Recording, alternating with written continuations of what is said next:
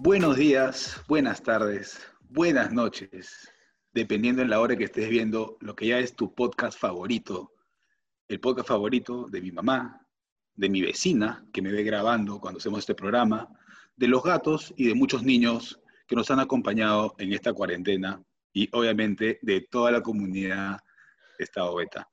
Hoy día en este podcast tengo sentimientos encontrados porque es el último capítulo de esta primera temporada.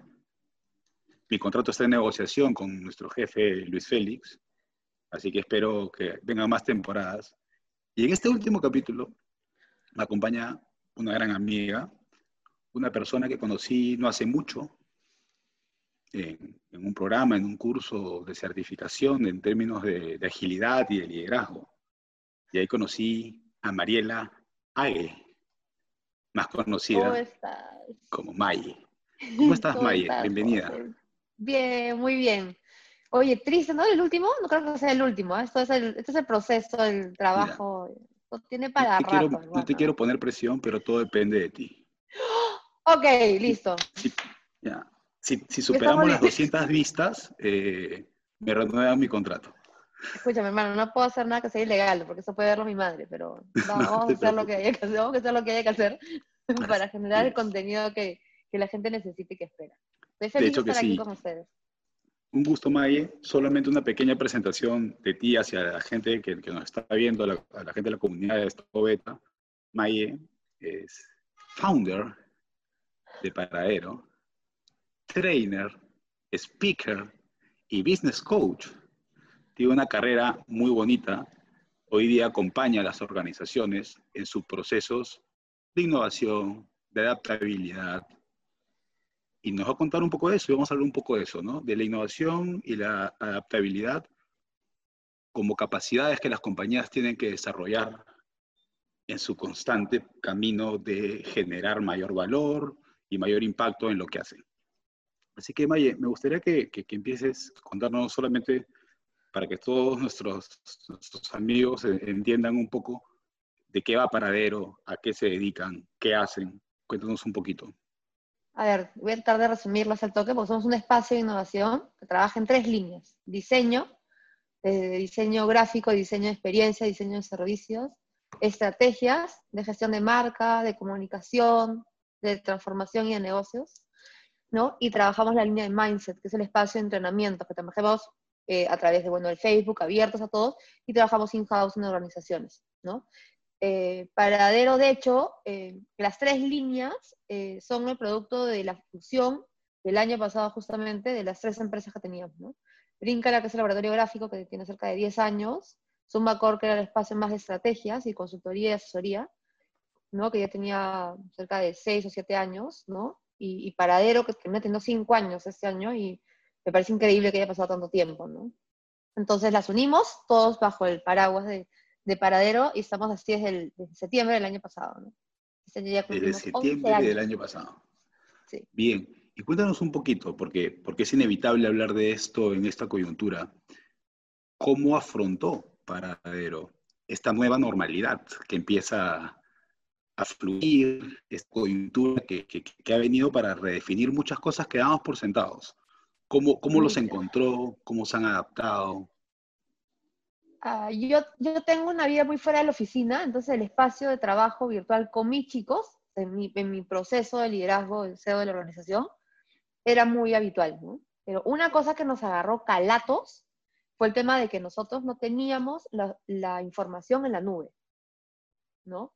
Ok por ejemplo, ¿no? Entonces, el domingo, cuando nuestro querido presidente, que además no digo que dio con, con, Cacha, lo digo seriamente, este, daba esa noticia que me parecía importante, o sea, que además estaba de acuerdo con ella porque yo estaba el domingo terminando de mudarme algunas cosas, acomodándome, este, yo había pasado todo el sábado coordinando para que pudiéramos tener el servidor en la nube, ¿no? Con todo el soporte tecnológico de WeWork, porque nosotros teníamos nuestra oficina ahí, ¿no?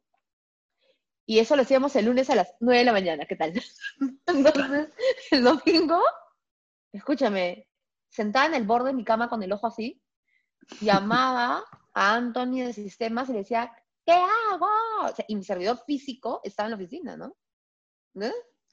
Y él me decía, voy para allá, ¿no? Y yo también, y los chicos que pudieron también, porque Una cosa que siempre comento es, el trabajo de diseño que hacemos no lo resuelves en una laptop por la capacidad y temas que requieres de, de información, de, de, procesamiento de data, ¿no? Entonces, hay cosas que se puedes resolver con una laptop manera casual, algunas cosas, pero ya hay otras que no hay forma. Entonces, claro. ese, ese domingo así corrimos, y ese fue un tema que sí nos agarró como bien de sorpresa, pero lo resolvimos el lunes. O sea, tipo, el lunes estaban conectados los que pudieron irse a llevar un compus, ¿no? Estas grandes, estoy hablando de monitores de...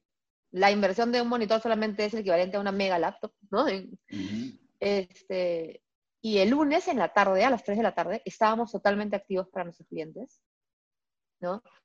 Este, y tenemos una solución remota, ¿no? Porque no es posible subir la cantidad que tenemos de información a la nube. Eh, y tenemos una, una, solución remota que ha funcionado. Eso es desde el lado del diseño, desde el lado de la estrategia nosotros nos pusimos al servicio absoluto de nuestros clientes. Brasil, en la versión literal fue bien maleado porque con el equipo dijimos, bueno, tipo, nos tocaba un poco como asimilar, los chicos encontraron un sitio para trabajar en sus casas, ¿no? Diferentes realidades. Pero sí fue, estamos al servicio, somos un médico y somos un militar. Somos como comunicadores al servicio de nuestros clientes. O sea, era un 24-7, hermano, total, ¿no? Y desde el lado de mindset, nosotros el día 19 activamos Paradero en casa, ¿no? Una hora de entrenamiento por herramienta en la que te decimos, esta herramienta te ayuda a identificar el problema. Esta herramienta, te, o sea, las herramientas puestas en formato de una hora, gratuitos, totalmente gratis, para los que quisieran. Para tus clientes. No, para el público en general a través de las para redes. El público en general. ¿Herramientas de qué tipo, por ejemplo? Por ejemplo, traíamos ese espacio de Journey, este nuevo Journey, ¿no? Y ver un Customer Journey Map en, dos formatos. Uno Lombard, que trabajamos, de Design Thinking, que te hace ver cómo es la situación antes y qué contacto tienen con esa experiencia. Y el formato Journey, de, Journey de Lombard, de Design Thinking en el método de Lombard, te pone el Journey convencional en el centro, lo contextualiza en realidades, ¿ya? Y en expectativas. Y eso era paja como herramienta, ¿no? Oye, ¿qué expectativa tienes tú, el usuario y la persona, frente a una experiencia de este tipo? ¿No? y qué quieres que la gente diga después o cómo quieres que actúe, ¿no? Entonces, esa es una herramienta, ¿no? Otra herramienta que nosotros manejamos mucho es una herramienta de definición de problemas, ¿no? Que te pregunta, ¿qué quieres conseguir? ¿No? Y cuál es tu problema a resolver. O sea, ¿por qué no tienes lo que quieres conseguir? ¿Ya? Y cuál no es tu problema. Porque en el contexto, lo que nos sucede es que nosotros salimos a hacer cosas pero no a solucionar problemas. Y este, este contexto necesitaba que resolviéramos algo, que pudiéramos indicar algunos problemas para que los pudiéramos resolver rápidamente. ¿No? Entonces, un poco de esto, ¿no? Eh, iban madurando las herramientas según lo, el requerimiento que, que, tenían la misma gente que participaba, ¿no? Y, y nosotros trabajamos creencias, ¿ya? Creencias es la fase 1 de, la etapa de la herramienta de Creative Problem Solving, que habla sobre la percepción de la situación y del problema. Y en ese contexto, las creencias nos estaban nublando, hermano, ¿no? Tipo, que si nos íbamos a morir, que si yo no voy a poder con este rollo, que yo no voy a poder, que yo que no puedo, que mi jefe no sé qué, que mi equipo no sé cuánto, que la empresa no sé cuánto. Las creencias eran un stopper brutal más que la propia realidad. Entonces, trabajar el ejercicio de creencias fue algo bien paja. Y lo hacíamos como que ya, eso se volvió como todas las semanas al principio, ¿no? Pero al principio que la oferta no era abierta, además en esto, nosotros teníamos 400 personas en dos días y casi nos volvimos locos, ¿no? Fue como que, ¿qué es esto? Si nosotros, bien tranqui, ¿no? Recibimos todo por WhatsApp, ¿no? Las inscripciones, tenemos nuestro público, ¿no? Pero medido. ¿Y qué hacemos con 400? Reventó. Reventó. Y de hecho luego se ha moderado y hemos llegado a hoy, actualmente estamos en la curva real, porque la oferta, además de herramientas, conocimiento, explotó a la tercera, cuarta semana. Claro que sí. Entonces, a ver, para, para, ir marcando algunos momentos. De hecho, por lo que nos cuentas al inicio, y creo que como muchas compañías, los principales issues fueron pues tecnológicos, de infraestructura, dónde nos vamos a encuentra un lugar en tu casa, adecúalo adecuadamente, eh, solventa los temas técnicos. Pero sí me gustaría que, que, conversemos un poco sobre la parte de las nuevas dinámicas de trabajo, cómo, cómo empezaron a generar una nueva dinámica como equipo y generar valor y solución a sus clientes. Y, y sobre todo, a ver, yo tengo un sesgo al respecto por, por, lo que hago y por lo que me gusta de esta vertical de mindset que ustedes trabajan, ¿no? Algo que, que seguramente en un mundo tradicional es sumamente presencial, con sesiones, face to face, este, ¿no? haciéndole inception a los equipos. ¿Cómo lo llevaste o lo llevaron al mundo digital, al mundo remoto, pero sobre todo cómo hicieron para que los clientes sigan percibiendo valor con, una nueva forma de, hacer lo que ya venían haciendo. Ahí hay dos líneas, ¿no? La primera que te decía era, ¿qué necesitas? Ya? Yo de verdad mis clientes de FI, mis clientes regulares, mis clientes eventuales, con los que de verdad, gracias tenemos una relación bien cercana, este, fue, agarré mi WhatsApp y fue la versión lo que necesites. ¿Ya? Fue primero. Que ese espacio, y lo digo porque parece, no sé qué, a disposición, ¿ya? Y que la disposición y ponerte al servicio no es algo que haces en un contexto regular o que el cliente percibe en un contexto regular. Ese es un primer, un primer tema, ¿no? Es, normalmente tú cuando brindas un servicio como proveedor, si digamos que estás al servicio, el estar al servicio tiene connotaciones de servil en nuestra cultura y humildad, no asociados a, a lo que reconocemos algunos desde la innovación como humildad. Pero en ese aspecto eh, nos pusimos al servicio. ¿Ya? En la línea de herramientas, nosotros estábamos en el curso de dos entrenamientos, un mindset estratégico para gestión de personas, que obviamente el primer lunes, que era la fecha que salía, no salimos, para que la gente se acomode, salimos el segundo. Y ya yo que vengo trabajando entrenamientos con otros países, Zoom y Mural era, o Jamboard eran herramientas de verdad muy habituales para mí. Ok. ¿no? Este, pero no para los usuarios. Entonces, lo que nosotros hicimos fue, ok, vamos a ir a trabajar en esta herramienta, ¿no? Porque además la gente cree que soy digital porque uso Zoom, nada que ver, ¿no? Este, entonces era como que nosotros al toque nos digitalizamos, Marina, todos estamos en Zoom. Ya, ¿no? Eh, lo segundo eh, era que fue como un espacio de conciencia sobre mindset y un espacio de desarrollo de habilidad en la herramienta, para luego pasar a entrenar. Entonces, sí es verdad lo que tú dices, nosotros nos hemos preocupado mucho por generar experiencias de entrenamiento, que no es lo mismo que una experiencia de aprendizaje. ¿Ya? Y entonces el tema era cómo logramos la incomodidad, la conexión y la interiorización de esto. Entonces, eso era un desafío. Y entonces yo tenía que rediseñar mis sesiones. Ya no podían ser tres horas, cuatro, tenían que ser de dos, ¿no? Dos y media, mientras que la gente se adecuaba a la herramienta y se soltaba. Pero además, trabajar un espacio de conciencia en el mindset inicial de qué mentalidad necesitas traer aquí, ¿no? Te vas a equivocar, vas a hacer, o sea, todo lo que se requiere hoy, ¿no? Eh, y, ¿sabes qué? Eh, me parece que es súper importante y te puedo decir que es un transversal en esto, fue contener la vulnerabilidad de las personas. ¿En qué sentido? Cuéntanos un poco de eso. Porque todos nos hemos sentido vulnerables. Y cuando nos enfrentamos a cosas que no conocemos públicamente, nos sentimos mucho más vulnerables. ¿No? Nos da miedo. Nos da miedo oye, tengo un grupo de ocho personas que supuestamente en un espacio de innovación, las ocho están navegando en un mural o en un miro, porque miramos ya todo miro porque me parece más cute, me encanta la aplicabilidad, la conexión.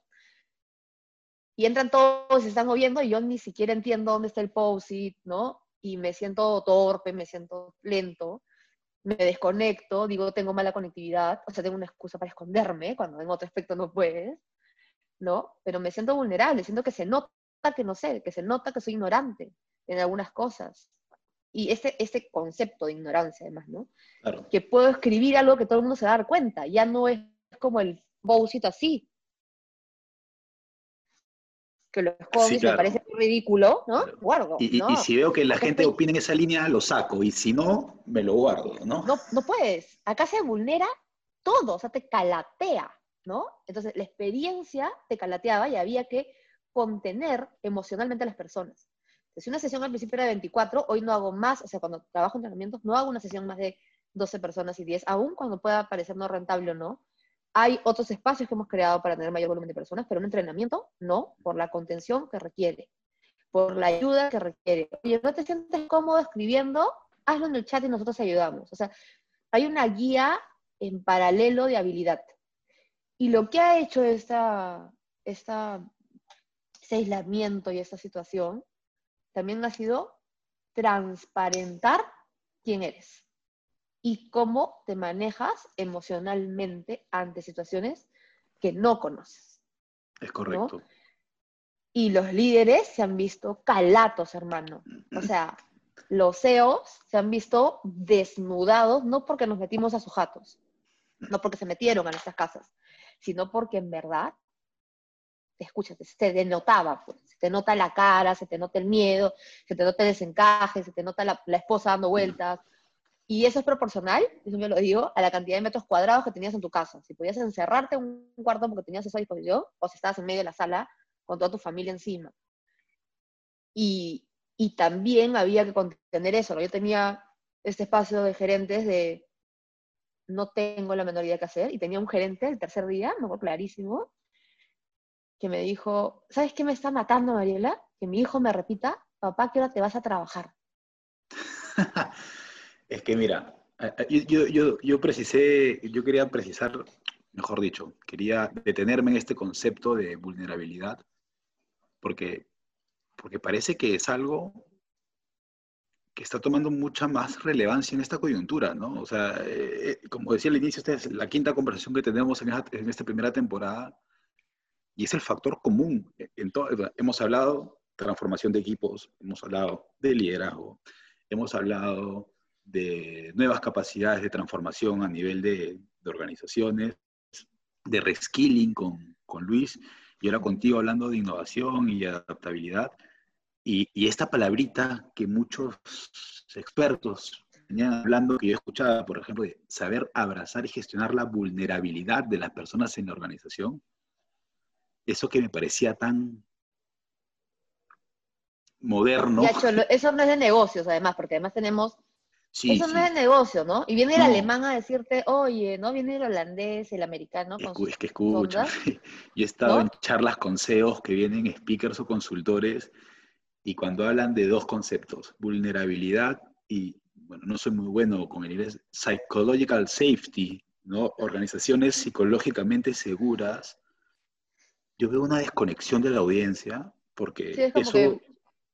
Claro, ¿cuál es el payback? Cuál es el payback, cuál es la rentabilidad.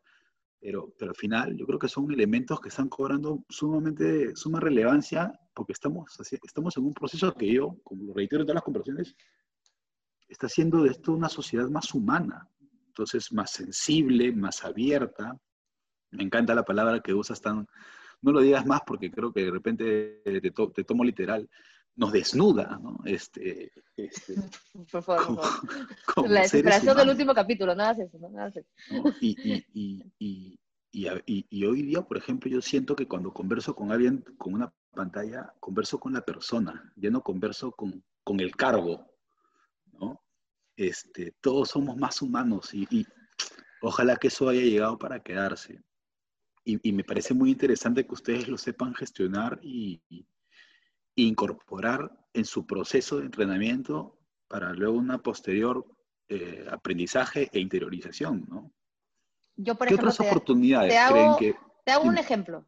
Te vamos a hacer un ejemplo. A mí me preguntan para quién está hecho los entrenamientos y yo les digo para todo el mundo.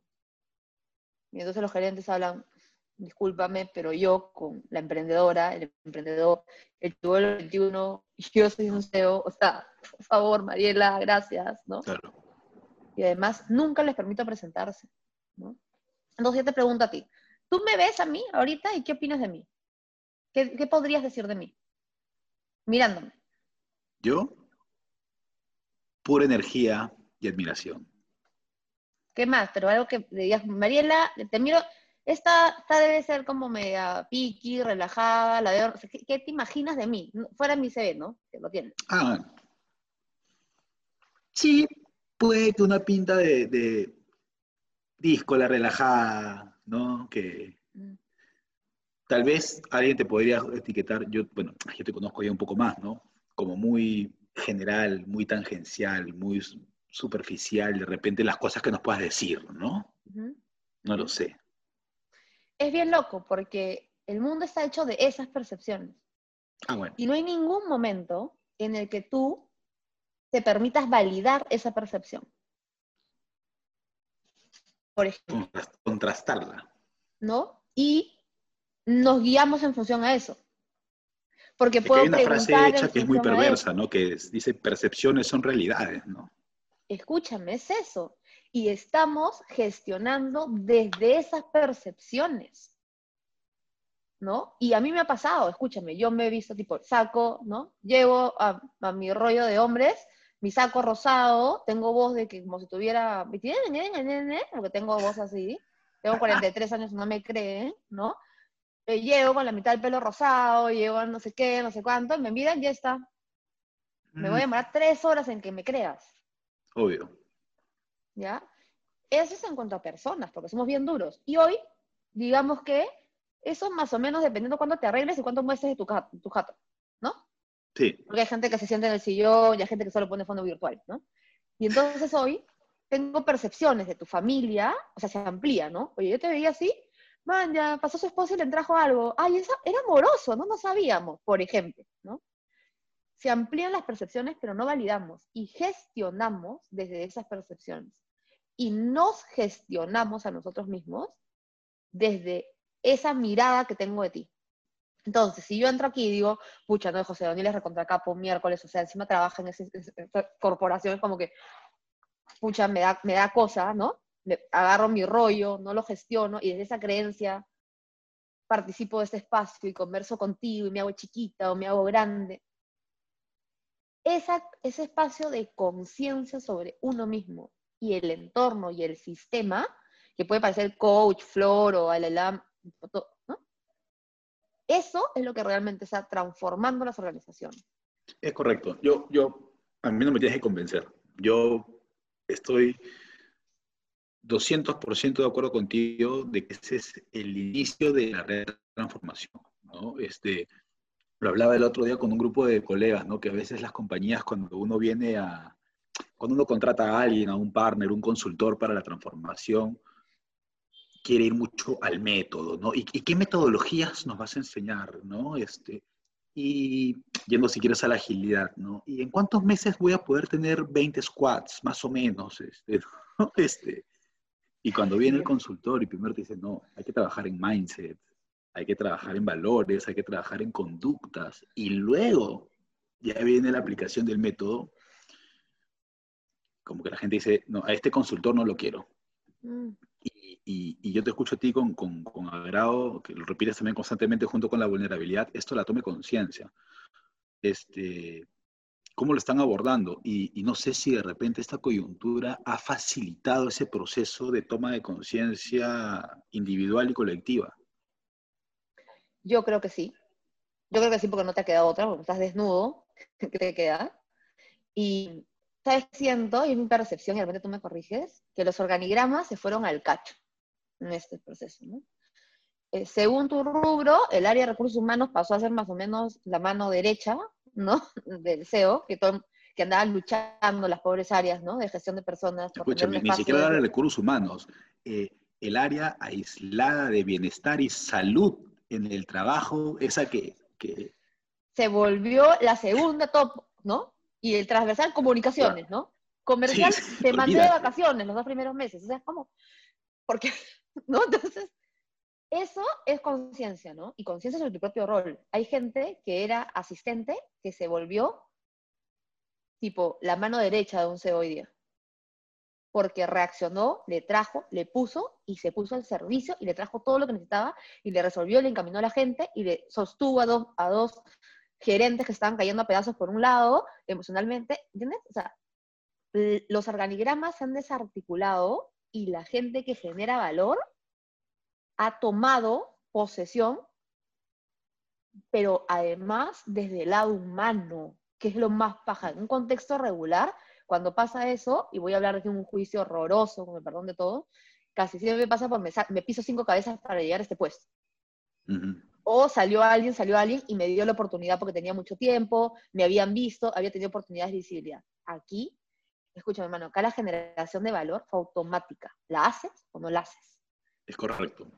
Entonces, es que algo que yo también este, empujó todo, ¿no? He observado eh, en, en, algunas compañías y hablando con muchas personas, normalmente en este mundo los sesgos de las percepciones tienden a ser los más valorados en las compañías, pues el, el, que, el que sabe planificar, el que, el que tiene esa capacidad de analizar la data, traerte los, los cuadros, mostrarte 25 escenarios con 45 estrategias por cada escenario. Normalmente e, ellos son esas lumbreras que las compañías, y yo he visto muchos de esos paralizados en esta coyuntura. Y, y, y, aquellos que les decían, no, es que este es muy instintivo, este es muy desestructurado, este no planifica, este es medio eh, loquito o alborotado, son los que han dado fuego, porque hoy día necesitabas esa gente, gente valiente, que con poca información, con poca data y, y con mucho olfato y, coraje, te tomaba decisiones. Y eso que tú dices eh, es cierto. Yo veo gente que de repente no tenía ese espacio de esa palestra para lucirse, en esta coyuntura han despegado. Se la llevó con todo, todo, se la llevaron con todo. Claro, porque, porque creo que han despertado competencias que las compañías normalmente no valoraban. ¿no? Es, eso es ya, mira, lo que has dicho es importante. Era un tema de valientes. Era un tema de valientes porque si tú tienes ese perfil, ¿no? De, de estar como mirando la oportunidad, poniendo en práctica, no solo hablando, sabías que era un momento para probar y equivocarte rapidito. Rapidito. Rapidito, era como, ya, va, no, pucha, no, no, activa no sé qué, pum, pa, pa, no, activa no sé cuánto, pum, pum. O sea, o sea, te tocaba eso, pero para eso tienes que tener cojón, o varios, según el caso. Sí, por supuesto. Para no ser machista con mi comentario, que siempre lo soy. Tenías que tener lo que necesitabas para levantar la mano en una reunión y decir, a ver, espera un ratito, vamos por yo intentaría esto. Y que tuvieras las, tú la fuerza para que una persona en la posición y el estatus corporativo que necesita decirte sí, vaya por ahí. Con nosotros nos ha pasado, José, encontrarnos de repente, tipo la segunda semana, todo era la primera semana de los solo comunicados, ¿no? Porque además ahí también reconocías la agilidad de tu área legal, hermano, ¿no? Porque, o sea, los dinosaurios legales, perdónenme, pero los chicos más jóvenes legales que tienen este perfil diferente sabían conectar con esto. También eso ha sido real, ¿no? Este espacio comunicacional y de protección de la empresa y de los colaboradores y de la operación en un contexto que además no tienes de dónde, donde además comenzaron a cambiar las reglas del juego del gobierno en una agilidad brutal, ¿no? Y que lo que hizo que realmente tu gente reaccionara a favor o en contra era el liderazgo. O sea, ni siquiera era la ley, ¿no? Claro. La gente ha salido desde otro lugar a trabajar en esto. Y en ese camino había gente que me decía, mi área legal está deshabilitada, ¿no? Y tú, ¿cómo que, te, cómo que tu área, mi área comercial? Mi área comercial le he mandado como que está en stand-by porque no hay que vender. Escúchame, ¿qué hacen en stand-by tu área digital, tu área comercial? ¿no? Vamos a trabajar con ellos. Vamos a trabajar en experiencia, vamos a trabajar en futuros, vamos a trabajar en futuros posibles, en retrospectivas, vamos a mirar futuro. ¿Pero qué futuro? Este concepto de los futuros, que es una realidad y quienes hacen planeamientos, que hacen escenarios futuros, los perdieron las organizaciones, hermano. Sí. Porque como no conozco, no podía mirar eso. Y ahí hay un espacio grande de trabajar, ¿no? Todavía. Yo creo que para bien, eh, esta coyuntura ha permitido acelerar la incorporación de estos paradigmas que vienen de estos marcos ágiles o de innovación, ¿no? Esto de itera en ciclos muy cortos, eh, inspecciona y adapta y mejora en el siguiente ciclo. No me vengas a planificar a un año, planifica en... Y, yo creo que, que esas cosas cuando cuando las grandes corporaciones se les venía a hablar de eso y le daba vértigo, dicen, no, yo tengo que tener mi plan estratégico a tres años y mis estados financieros proyectados y, como tú dices, nos agarró, nos desnudó y, los que han sido capaces de incorporar estos nuevos paradigmas son los que creo que están cobrando más éxito y se han podido adaptar mejor, ¿no? ¿Tú cómo lo ves? Eh, yo creo que eh, nosotros entendemos, porque de hecho nos hemos conocido en ese contexto, agilidad como conciencia organizacional, ¿no? Como este reconocimiento del contexto, tu propósito, en este marco de, además, complejo, en este contexto complejo para el mundo, para el mundo, además que eso era lo más sorprendente, no era tu crisis local, no era para el mundo, en esta visión colectiva e individual, José.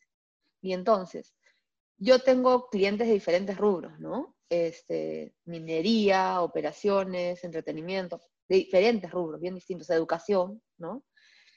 Y, era increíble eh, ver la, o sea, poder ser testigo de la adaptabilidad de algunas personas, ¿no?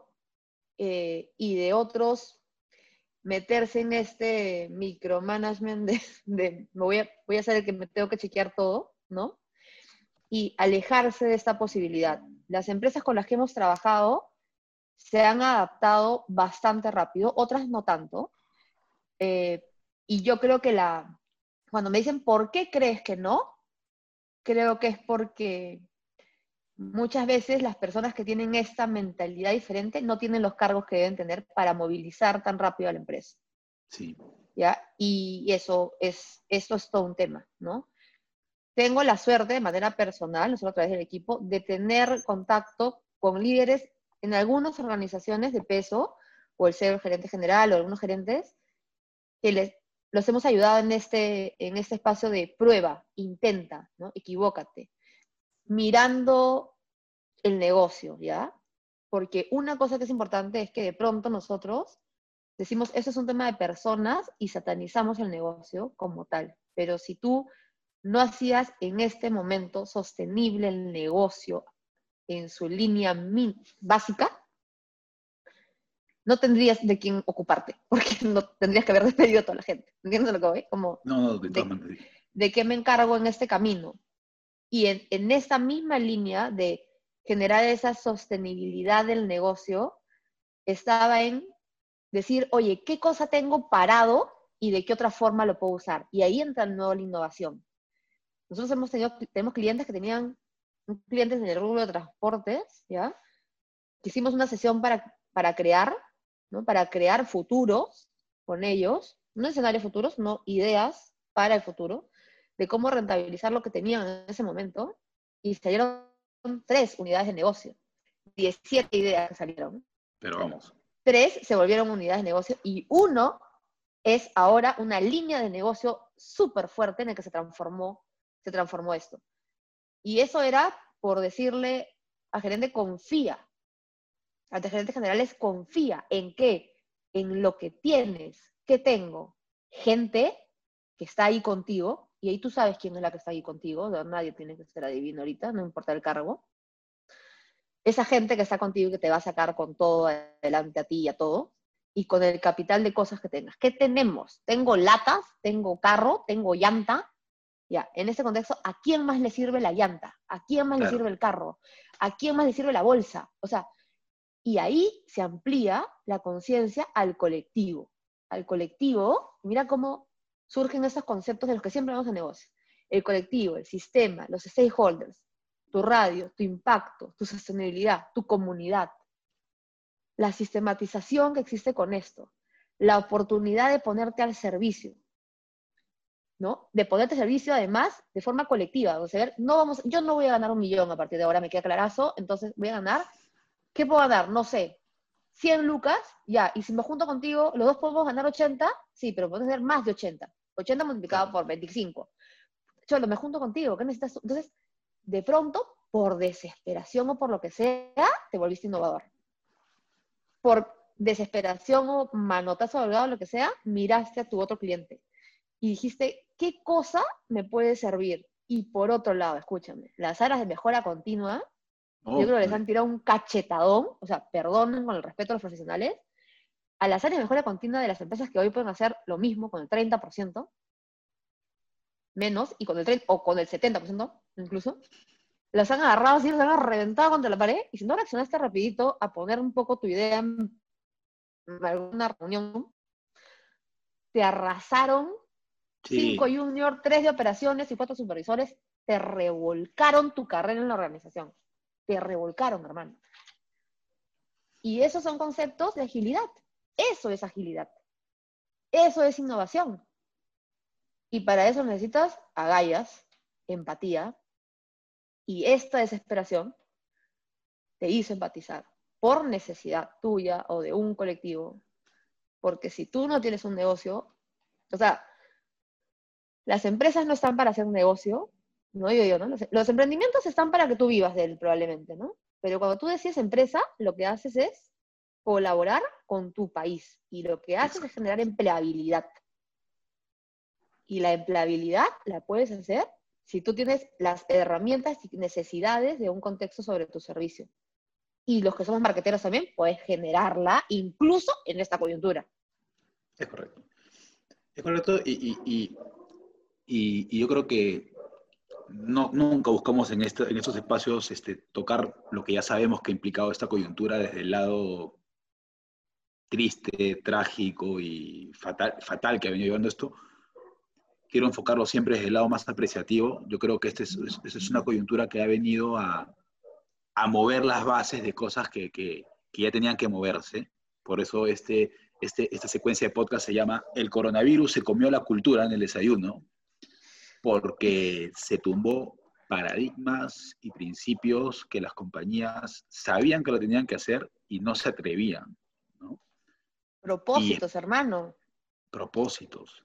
Y, pasan cosas como las que tú has dicho muy rapidito, ¿no? Eh, esta capacidad de, innovación abierta, de, empresas eh, enemigas uniéndose en una coyuntura a ver cómo hacen ahora negocios juntos eh, para ser sostenibles y qué mejor manera que innovando y adaptándose. Entonces, tú has hablado de algunos conceptos, para ya ir cerrando la conversación, tú has hablado de algunos conceptos claves para la innovación y para la adaptabilidad, ¿no? El coraje, la valentía, la empatía, la toma de conciencia y, tal vez este, este será el, podcast más romántico de los que hemos tenido hasta ahora, ¿no?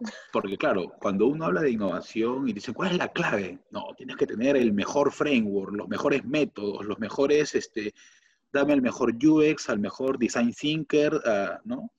Vas mucho de, de al cascarón, ¿no? Pero me parece muy simpático esto que tú dices de, de, oye, las claves no son esas, ¿no? Las claves, humildad, empatía, abrazar la vulnerabilidad. Has dicho algo que no quiero perder y que estoy apuntando acá como un cerdo en mi papel. Este, cuando alguien me dice, yo soy un UX, ¿no? yo le digo, ¿tú eres una persona con esa habilidad o, o te has convertido en esa herramienta? Claro, claro. ¿Ah? No, es que discúlpame, ¿qué eres? Porque hay N herramientas, José, que conocemos, N. No, claro. Pero el valor de ese framework, de esa herramienta, de esa habilidad, la tiene la persona que interviene, lidera, facilita, participa de esa herramienta.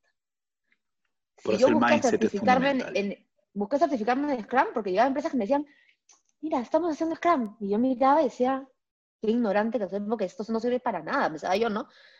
Y dije, no, antes de seguir hablando, ¿no? Con mi ego de consultora, mejor me voy a hacer, ¿no? Fui a certificar Scrum. Regresé, mira ya, tú necesitas este papelito, ¿no? ¿Te tengo este papelito? Dime qué valor genera tu reunión de cinco minutos, enseño. Preséntame tu owner. Es como mindset, mentalidad, conciencia. O sea, conciencia. ¿Me preguntas cómo? Conéctate con tus creencias y con las creencias de los demás, ¿no? Y pon sobre la mesa y valida. O invalida. Muy bien. Y en el mundo de invalidar, para también darle a la gente que nos está yendo el otro lado, en tu experiencia, en todo lo que has venido haciendo, los dos o tres principales o comunes stoppers o bloqueantes cuando tú has querido acompañar el inicio de un proceso de innovación o de adaptación en una compañía. ¿Con qué te has encontrado comúnmente como esos primeros frenos? Este, me van a pedir un informe sobre esto. Te van a pedir un informe. Así, no, así me dicen, me van a pedir Ah, un ok. informe. ¿No? Vamos a hacer un proceso, ya, pero ¿y el info- ¿cuál va a ser el informe? El entregable. Mira que puede parecer una tontería, pero así, así entran. Porque te voy, te voy a medir, ¿no? Casi siempre cuando hay equipos de innovación, los movieron de otras áreas, trajeron a dos nuevos, algunos les han dicho part-time acá y acá, entras a esta área, ¿no? Y la preocupación de ellos es el indicador, el indicador empresarial. Y, y lo menciono, José, porque, porque hay empresas enormes que hacen centros de innovaciones con 60 y 70 personas. Que, y tienes a esas, al 30% de esa gente diseñando informes en- para el directorio. ¿Entiendes a lo que voy? Entonces, Exacto. cuando me hablan de innovación en una organización y alguien se sienta ahí y me dice, ¿cuál va a ser el entregable? No el entregable de experiencia, de tiempo, no, mi informe, mi indicador. Yo le digo, ¿para qué? O sea, ¿qué quieres conseguir con esto? El resultado final del proceso es que te vas a dar cuenta que no es necesario que te dé un informe. Pero claro, cuando te contratan, estás parada ahí, tienes a los 8 innovadores, a los 14, a los 24, a los 60. ¿Ya? 60, hermano. Yo conozco empresas que, que son más todavía. Ya. Eh, ¿Y el informe en cuánto tiempo lo vamos a tener? Porque yo tengo una reunión de director. Sí. Ya, que ¿qué ¿sabes es lo que quieres conseguir? Eso, es- eso es lo primero que te diría que, de forma corporativa. Que eso es Sí. peor que la- el, mindset incluso, ¿no? Porque está... Es que Y el propósito es estar al servicio de la transformación de los clientes. Es que ¿sabes qué ocurre? Y, y creo que lo hablamos el otro día cuando, cuando retomamos contacto. Eh, hay compañías que realmente creen que la innovación, o sea, que entienden la innovación como un área. ¿no? Eh, La innovación es un área. ¿no? Están ahí, les pongo sus, este, sus máquinas de bebidas, chelas, pizza, y es un área. Y acá me apropio de lo que tú has dicho, y no toman conciencia que la innovación es una manera de hacer negocio y es una capacidad que debería ser una capacidad organizativa y que es un proceso constante, no es un área. O sea, lo que estás Mira. haciendo es Sí. tener un satélite alrededor de tu planeta y tu planeta sigue siendo prehistórico y no te das cuenta. Escúchame, mira, tienes en, en esa misma línea, es como, ¿qué es cultura? Para mí cultura es la forma de hacer las cosas. ¿Y No, qué es, innovación? La forma de hacer las cosas generando valor. Entonces, la innovación no puede ser un área, hermano, se vuelve una manera de hacer las cosas. Y dime qué empresa, pero escúchame, yo solamente conozco una, ¿ya? Ni la voy a mencionar, ¿no? Este, sería bueno, pero no lo voy a hacer. ¿Qué empresa agarró el teléfono y llamó, activó a su grupo de innovación en la primera semana o en la segunda de este- esta coyuntura? ¿Qué empresa activó a su área de innovación al toque y agarró a cada uno de sus innovadores y los insertó en lo que haya? ¿Alguna? No lo no conozco. Probablemente muchas, ¿ya? Conozco, reconozco un par en banca que sí llamaron por su relación, de, ojo, mire esto, por la relación de cercanía de ese líder con el CEO. Relación personal. ¿Ya? Y otras áreas que las pusieron en, déjanos ver qué, déjanos ver qué pasa, a ver qué podemos hacer. ¿Ya? Y, esto pasa por la mentalidad. Y la gente que estaba en esas organizaciones se quedó así. Y la gente más joven, José, que no tiene los cargos, ni la llegada, ni el impacto, se puso a crear cosas. Conozco gente de 22, 23 años que tenían ideas que los han escuchado en mayo, hermano. ¿Entiendes? Es Y de correcto. pronto, oye, ¿de dónde salió esa cosita? No sé qué, pero ¿por qué no lo estamos haciendo? ¿Y de ahí cuánto va a costar?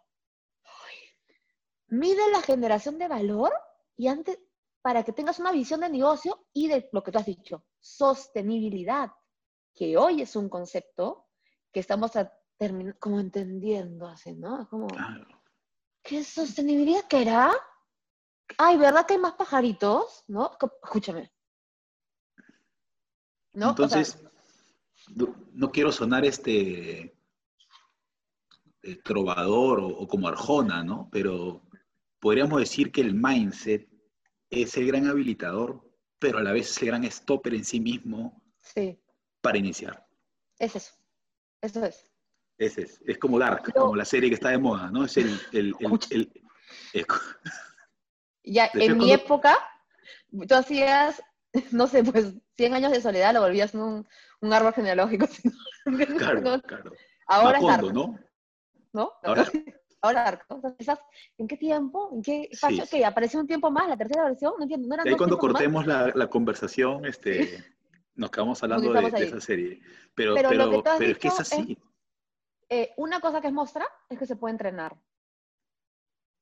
Una cosa que es bacán es que puedes entrenarla. Pero ¿qué necesita? Como cuando vas a un gimnasio, Chol. Necesita conciencia, ¿no? O sea, si tú, le, si tú escuchas que el otro dice, oye, Cholo, hazte tres, tres de estas y cuatro de estas. Y tú lo miras y le dices, ya, Claro. qué monstruo. Eso. Oye, sí, ¿no? Como que se siente y te vas y no haces nada. Exactamente lo mismo pasa con el mindset. El mindset Ese se quiebre que, que nos enseñan en el coaching de llevarte de la incompetencia inconsciente a la incompetencia consciente, ¿no? O sea, darte cuenta Exacto. que como estás, estás fregado, en verdad. y que el único que puede hacerse cargo, nosotros tenemos dos hashtags en paraderos, ¿no? Uno es hazte cargo de lo que puedes, además, porque hay otras cosas que no puedes, ojo con eso, y también sé consciente que no puedes, para que no te, ah, no te llenes de cosas que no son tu responsabilidad, ¿entiendes?